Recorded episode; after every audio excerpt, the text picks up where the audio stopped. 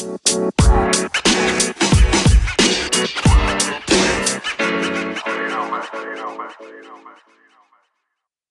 aí, querido e querido ouvinte, sejam todos bem-vindos a mais um podcast Titular e Reserva, mais uma vez comigo, Leonardo Prati, e aqui também tá o Raul Vitor. Fala aí, Raul, beleza? Fala, Léo. Por aqui tá tudo tranquilo. Sejam bem-vindos a mais um episódio do Titular e Reserva.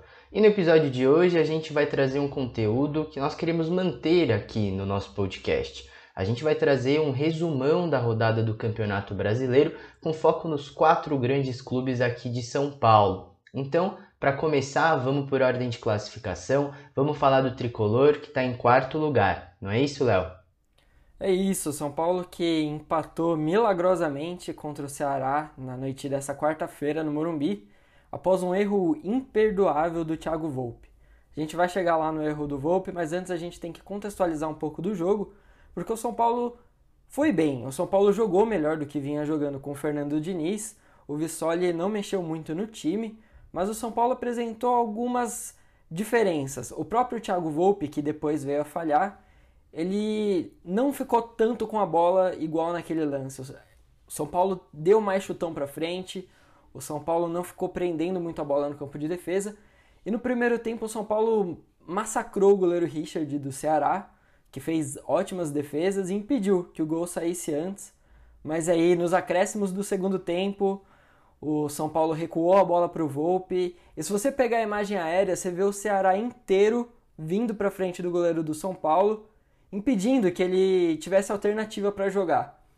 Ele tentou então um lance individual que tragicamente deu errado e foi um gol horrível que o São Paulo levou. Não pode levar um gol desses, nem no Interclasses pode levar um gol desses.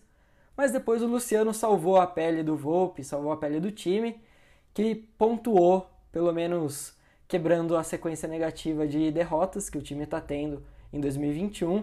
Segue sem vencer nesse novo ano, Raul. É, cara, a situação do São Paulo é bem decepcionante. É, o time até tinha a possibilidade de resgatar né, um pouco de esperança o torcedor vencendo o Ceará, mas ficou no empate. Quem decepcionou também foi o Corinthians. O time alvinegro igualou o placar diante do Atlético Paranaense por 3 a 3. E assim, tenho certeza que o torcedor corintiano ficou com aquele gostinho de que poderia ter sido melhor essa partida, ainda mais para um time que briga pela Libertadores. A equipe notavelmente jogou melhor, mas oscilou muito dentro de campo. A gente vê um time mais ofensivo, com criação, um toque de bola mais envolvente, mas que ao mesmo tempo não acerta no sistema defensivo. Pelo menos para mim isso, né? Porque não é normal um time que é sólido levar três gols. Tem muito espaço na zaga do Corinthians. O time tem 49 pontos, como eu disse, luta por uma vaga na Libertadores e tem o Flamengo pela frente, que briga pelo título do Campeonato Brasileiro e se vencer o Corinthians, dependendo do resultado do Internacional, pode assumir a liderança. Então, pode ter certeza que vai ser um jogo dificílimo pro Corinthians. É isso. Você citou aí a disputa do título. São Paulo basicamente deu adeus à disputa do título nessa última rodada. Está em quarto lugar, como você já falou no começo do nosso programa, com 59 pontos. E o líder internacional tem 66. São Paulo tem um jogo a menos, mas a chance é muito pequena. O São Paulo ainda tem duelos muito difíceis pela frente incluindo um jogo contra o Grêmio, agora no próximo domingo, contra o Flamengo na última rodada e contra o Palmeiras, um clássico atrasado do Campeonato Brasileiro, porque o Palmeiras foi para o Mundial de Clubes disputar o título inédito na história do clube, mas acabou passando um vexame inédito na história do futebol sul-americano. Nunca antes na história do futebol da América do Sul um time tinha terminado em quarto lugar no Mundial de Clubes. Palmeiras jogou na manhã dessa quinta-feira aqui do Brasil contra o Al do Egito e não fez um jogo bom. Palmeiras não jogou bem, criou algumas chances, mas também deixou o Al criar muito. Mas o jogo acabou 0 a 0. O Al até chegou a fazer um gol no segundo tempo, mas foi anulado por impedimento. E o empate sem gols levou a decisão para os pênaltis que cá entre nós, Saul, foram muito mal cobrados pelas duas equipes. O placar terminou 3 a 2 numa cobrança de pênalti, que tem 5 para cada lado, né? Então o Palmeiras errou 3 e o Awali errou 2. O pênalti derradeiro foi perdido pelo Felipe Melo, que depois até chegou a falar que o Palmeiras jogou bem, que sai de cabeça erguida, mas a realidade é que o Palmeiras deixa o Qatar sem nenhum gol marcado e com um pouco de decepção, um ar de decepção é, para um time que estava esperando ser campeão mundial. É, Léo, e parece que todos os quatro grandes clubes aqui de São Paulo deixaram a desejar nessa rodada de futebol. Quem também não foi bem foi o Santos. O time empatou com o Atlético Goianiense por 1 a 1 lá no Castelo do Dragão. Nos números, o jogo foi bem desequilibrado, o Santos teve mais posse de bola, mais finalizações, mas não conseguiu ser eficiente. E como eu disse no resumo do Corinthians, quem luta pela Libertadores nesse enrosco de campeonato não pode perder chance. Resta apenas três rodadas para o fim da competição. O Santos está em 11 com 47 pontos, dois atrás do Corinthians, primeiro time dentro do G8, e não pode tropeçar para um adversário que é considerado inferior. Santos tinha que ter tido resultado ao seu favor lá no Castelo do Dragão, pelo menos na minha opinião.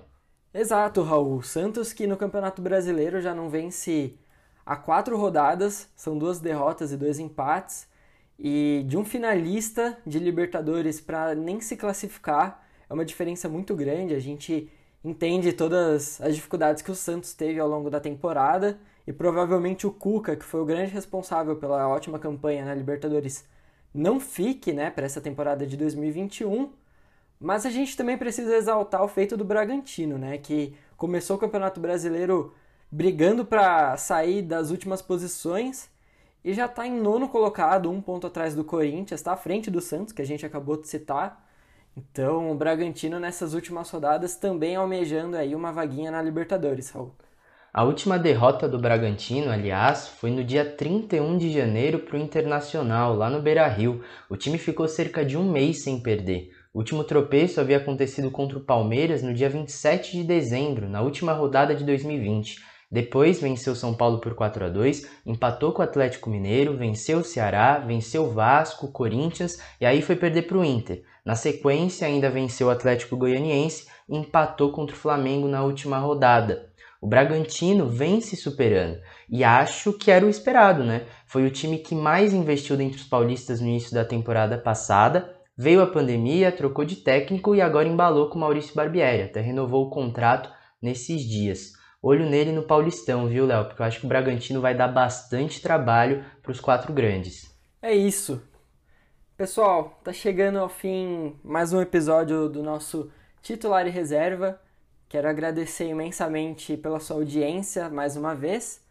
E eu peço que, se você gosta do nosso trabalho, que você acompanhe a gente nas redes sociais também. Nosso Instagram é arroba titular e reserva. O meu é arroba Leonardo, tudo junto. E o do Raul, arroba Raul Vitor M, também tudo junto. Valeu, pessoal. Muito obrigado. Fiquem atentos aí para o próximo episódio do Titular e Reserva. Valeu, Raul. É isso aí, pessoal. A gente vai encerrando essa edição do titular e reserva e vale lembrar, todos os quatro grandes clubes aqui de São Paulo jogam nesse fim de semana. A gente tem rodada cheia do Brasileirão. Para começar, tem Santos e Curitiba no sábado às 19 horas, Flamengo e Corinthians no Maracanã às 4 no domingo, Palmeiras e Fortaleza no Allianz Parque às 6 e 15 também no domingo e para encerrar Grêmio e São Paulo lá em Porto Alegre às 8 e meia. Jogo importante para o Grêmio, hein? Ficar de olho porque apesar do Grêmio estar tá na Copa do Brasil, não está decidido que o Grêmio vai se classificar para a fase de grupos da Libertadores. Corre o risco de ficar de fora aí nessas últimas três rodadas do Brasileirão. Então, olho nesse jogo que é bastante importante. Bom, quero agradecer a presença de vocês, quem escutou a gente. É sempre um prazer, um privilégio estar passando essas informações, o resumo da rodada. E ó, fiquem acostumados, porque esse tipo de episódio esse formato de resumo vai acontecer daqui para frente. A gente tinha é, o interesse de iniciá-lo a partir do Campeonato Paulista, mas resolveu fazer um teste nessas últimas três rodadas do Campeonato Brasileiro. Então podem esperar que no início da semana que vem também vai ter o resumo dessa 36ª rodada do Brasileirão. Foi um prazer, um abraço e até o próximo episódio.